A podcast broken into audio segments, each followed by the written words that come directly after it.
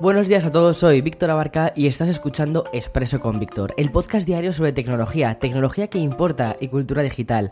Es viernes y hoy es uno de mis días favoritos de la semana, entre otras cosas por el anuncio que realizó ayer Valve, lo hizo por la tarde-noche y ha cambiado el orden preestablecido del Expreso de hoy. Si bien es cierto que, como cada viernes, tocaba dedicar un bloque a la actualidad más de videojuegos, el próximo lanzamiento de la compañía estadounidense es el protagonista del episodio de hoy. Y tiene, tiene muy buena pinta, así que vamos a por ello. Eran casi las 8 de la tarde ayer cuando Valve realiza el anuncio que puede romper un poco el paradigma de las consolas portátiles, que bueno, actualmente solo tenemos a Nintendo Switch como capitana del barco y es el rumoreado dispositivo de juegos que es muy similar a esta Nintendo Switch que te hablaba antes. Es un poquitín más gordita, pero bueno, yo creo que luego te voy a contar por qué es un poquito más gordita y por qué tiene algunas diferencias en cuanto al diseño. En principio es una Nintendo Switch de Valve que llegará a las tiendas físicas eh, y online también en y también en diciembre al mismo tiempo, justo en plena época navideña. Saben muy bien cuándo tienen que hacer este tipo de cosas. Bien, la publicación emitida a través de la, de la web oficial de Valve habla de una consola portátil que dentro tendrá una especie de ordenador de PC que será capaz de reproducir juegos a una calidad de, bueno, juegos AAA. Un, una especie de, de concepto muy similar al que hizo Sony con PlayStation Vita, ¿vale? O sea, PlayStation Vita, la idea era tener una PlayStation 3 en manos. Pues bueno, esto lo que hace, eh, Valve lo que hace es decir, vale, ahora vas a tener un ordenador, un ordenador gaming en tus manos. Y te cuento cómo son las especificaciones. Tiene una pantalla de unas 7 pulgadas aproximadamente y con una resolución de 1280 x 800 y reproducirá los juegos a 720. Aparecen dos joysticks y dos trackpads debajo de los, de los thumbsticks para dar más precisión a juegos mm, estilo eh, primera persona. Luego tendrá la, la Steam Deck, esta como se llama, también tiene los clásicos botones A, B, X, Y y un giroscopio para eh, controlar los movimientos de manera más precisa. Y se culmina con dos disparadores de hombro a cada lado, con dos gatillos. Por detrás, ¿vale? Tendrá dos micrófonos y cuatro botones que se sitúan de manera equitativa a cada lado. Un poquito como hace el mando Elite de Xbox, ¿vale? Siguiendo con sus prestaciones, encontramos la posibilidad de poder conectarla a pantallas o televisores de mayor tamaño gracias a un dock, puertos HDMI y hasta un USB que permitirá la opción de conectar ratón y teclado. En cuanto a su batería, la Valve Steam Deck ofrece entre 7 y 8 horas para una carga que se realiza a través del puerto USB-C. Como te digo, esta nueva protagonista gamer saldrá al mercado el próximo mes de diciembre y lo hará de tres maneras. El primero será con un modelo de 64 GB y que costará 419 euros. El segundo modelo, 256 GB por 549 euros. Y un tercero, que creo que es el más interesante, sobre todo por la cantidad de juegos que puedes meterle, es de, bueno, cuesta 679 euros y contará con 512 GB de almacenamiento. Mientras que las tres opciones disponen de un lector SD para mejorar la memoria con micro SD, los dos primeros más caros ambos contarán con prestaciones de como por ejemplo un sistema de almacenamiento más rápido que el del modelo más económico y también con un cristal pulido especial. Tiene, tiene bastante buena pinta. A ver, en cuanto a diseño de producto, no es, no es una locura. De hecho, cuando ves las fotos dices, madre mía, o sea, esto es demasiado grande. Em, de hecho, justo lo leía, lo leía hoy, que a muchísima gente la Nintendo Switch normal eh, ya le parece grande. A mí, de hecho, yo, yo utilizo la Nintendo Switch Lite porque em, yo casi siempre juego, cuando juego a videojuegos, juego en modo por Y esta consola es más grande, o sea, la, consola de Valve es más grande que la Nintendo Switch normal. Entonces, creo que es para un tipo de público muy, muy específico. Y por supuesto que no es para el público tan general al que ha conseguido llegar Nintendo con, con la Nintendo Switch Lite y con la Nintendo Switch normal. Entonces, bueno, veamos a ver en qué se queda, ¿vale? Eh, yo le deseo lo mejor, la verdad, porque tiene muy buena pinta y si consiguiesen hacer eso mismo, pero en algo más pequeño, creo que podrían tener ahí un caballo de batalla súper bueno y muy ganador. Vale, siguiendo con la info relacionada con los videojuegos, quiero leerte parte del comunicado emitido por Capcom y que afecta a un lanzamiento, y es que la fecha de Resident Evil mm, Reverse, que se anunció previamente para julio del 2021, se ha cambiado hasta 2022 para que el equipo pueda seguir trabajando para ofrecer una mejor experiencia del juego. Vale, así pues, tendremos que esperar para poder disfrutar tanto de Resident Evil Reverse como de la futurible inmersión de Netflix en la industria de los videojuegos.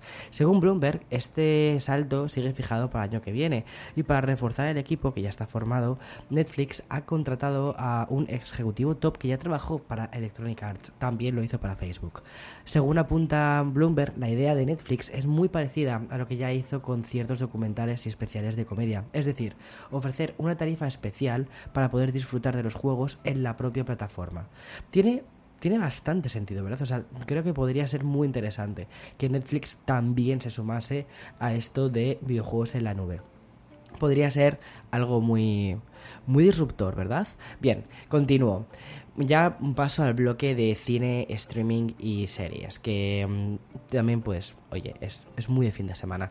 Voy a aprovechar que te he contado la noticia de Netflix para hacer esa especie como de puente entre lo que es la actualidad de videojuegos con el de las plataformas de streaming. Y comienzo precisamente con el site de Red Hastings de Netflix.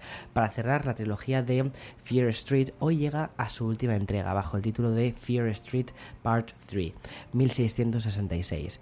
Este cierre nos llevará al inicio de la maldición que azota al pueblo donde ha sucedido toda la saga. Es decir, que aunque yo no la estoy viendo, el guionista de Expreso sí que lo está haciendo, y aunque no le está encantando, sí que ha reconocido que muchos personajes a sagas como por ejemplo Scream o Viernes 13, pues eso pues, es interesante. Y ya para terminar con Netflix, a quien le estamos dando muchísimo espacio hoy, quiero destacar otro estreno que tiene el prestigioso medio estadounidense, Vox, detrás. En pocas palabras, es una serie que hablará de temas como el nacimiento de las criptomonedas y también el éxito del K-pop coreano. Esta serie de Vox Media ya mm, la, vi de hecho cuando salió en Estados Unidos, entonces me alegro muchísimo que llegue a más partes del mundo y me vi de hecho los capítulos de criptomonedas y K-pop, me gustó un montón el de K-pop que, tiene ya como tres, tres años, una cosa así, es decir, cuando el K-pop no estaba tan tan tan en boca de todo el mundo. Pero vamos, que la verdad es que estaba. O sea, fueron capítulos que me gustaron muchísimo. Vale, y ya pasándome a Apple TV, además de nombrar el estreno de la serie musical. Eh, a ver, voy a intentar pronunciarlo, ¿vale? Eh. Shimagadon. Algo así, ¿vale? Eh, bueno, es que vaya titulito. Quiero destacar la cantidad de nominaciones que ha cosechado la serie Ted Lasso. Una maravilla de serie, ¿vale? Y es que la comedia protagonizada por Jason Sudeikis tiene hasta 20 nominaciones en los próximos premios Emmy. Las series con más nominaciones han estado muy repartidas entre Netflix, HBO, Disney y han sido las siguientes. The Crown tiene 24 candidaturas, The Mandalorian 24, wow, Bruja Escarlata y Visión 23, fabulosa serie, El cuento de la criada 21, Ted Lasso 20, Gambito de Dama 18 y Mare of Eastdown 16. Como ves, las grandes apuestas son Marvel y Star Wars Disney Plus, que han recibido casi 50 nominaciones entre ambas, lo que quiere decir que las franquicias de superhéroes o ciencia ficción tienen bastante prestigio en los premios de televisión, eh, incluso más casi que los Oscar. Que los Oscar, bueno, pues ya sabes que los, héroes de cómic pues no están tan bien vistos. Bueno, por cierto, un Disney Plus que el miércoles que viene volverá a tirar de nostalgia. Y ya he perdido la cuenta de, cuántas veces he utilizado la palabra nostalgia en, el podcast, pero es que es totalmente cierto. Para estrenar un remake en forma de serie de socios y sabuesos. Por cierto, volviendo a Ted Lasso, dentro de nada eh, empieza la segunda temporada de Ted Lasso. Tengo unas ganas increíbles, de hecho no sé si empieza hoy la segunda temporada de... No, el, perdón, el viernes que viene. Eh, voy contando los días para que lo haga porque mm, es... Es que es un personaje tan majo, tan carismático, tan simpático que te pone de buen humor, de verdad. Es una serie que te pone de buen humor y hace que vuelvas a recuperar la fe en la humanidad.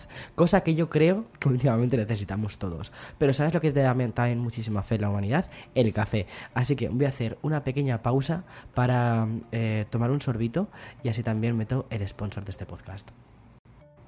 Bien, y ya para ir finalizando, aunque otra vez el bloque del entretenimiento ha copado prácticamente la totalidad del episodio de hoy, pero es que, a ver, los viernes me apetece mucho más hablar de videojuegos y series, de, ir respirando ya fin de semana, que de ponerme aquí eh, la camisa de analista. Pero no quiero, ir sin, no quiero irme sin destacar una noticia que me ha sorprendido bastante. Como cada trimestre, la empresa líder en análisis de marketing, que se llama Catalyst, ha publicado su informe que desgrana las ventas de smartphone.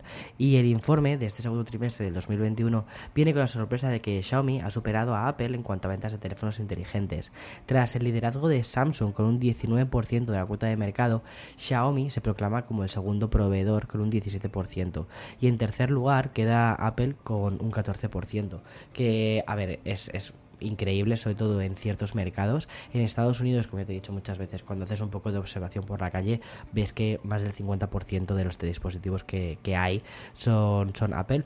En otros mercados, más tipo como en Europa, eh, sí que sí que bueno, la cuota de mercado es, más baja, y, em, pero bueno, es interesante saber que eso, que tienen un 14%. Pero me sorprende mucho, ¿no? Xiaomi, una marca bastante joven que ya tiene un 17%. Curioso. Y ya por completar este top 5, ¿vale? Oppo y Vivo, que son del grupo BBK, completaron la lista ambos con un 10% de cuota, lo cual es una pasada porque es que Oppo, Oppo ha crecido en nada de tiempo, o sea, ha sido como, wow, ya están aquí. Y mm, hasta aquí el podcast del viernes 16 de julio del 2021. Estamos literalmente en medio del verano y se siente como muy final del verano, al menos para mí, ¿no? Bueno, espero que a ti te quede todavía mucho más verano por delante. Nos escuchamos el lunes de nuevo. Hasta otra. Chao, chao, chao. Disfruta del fin de...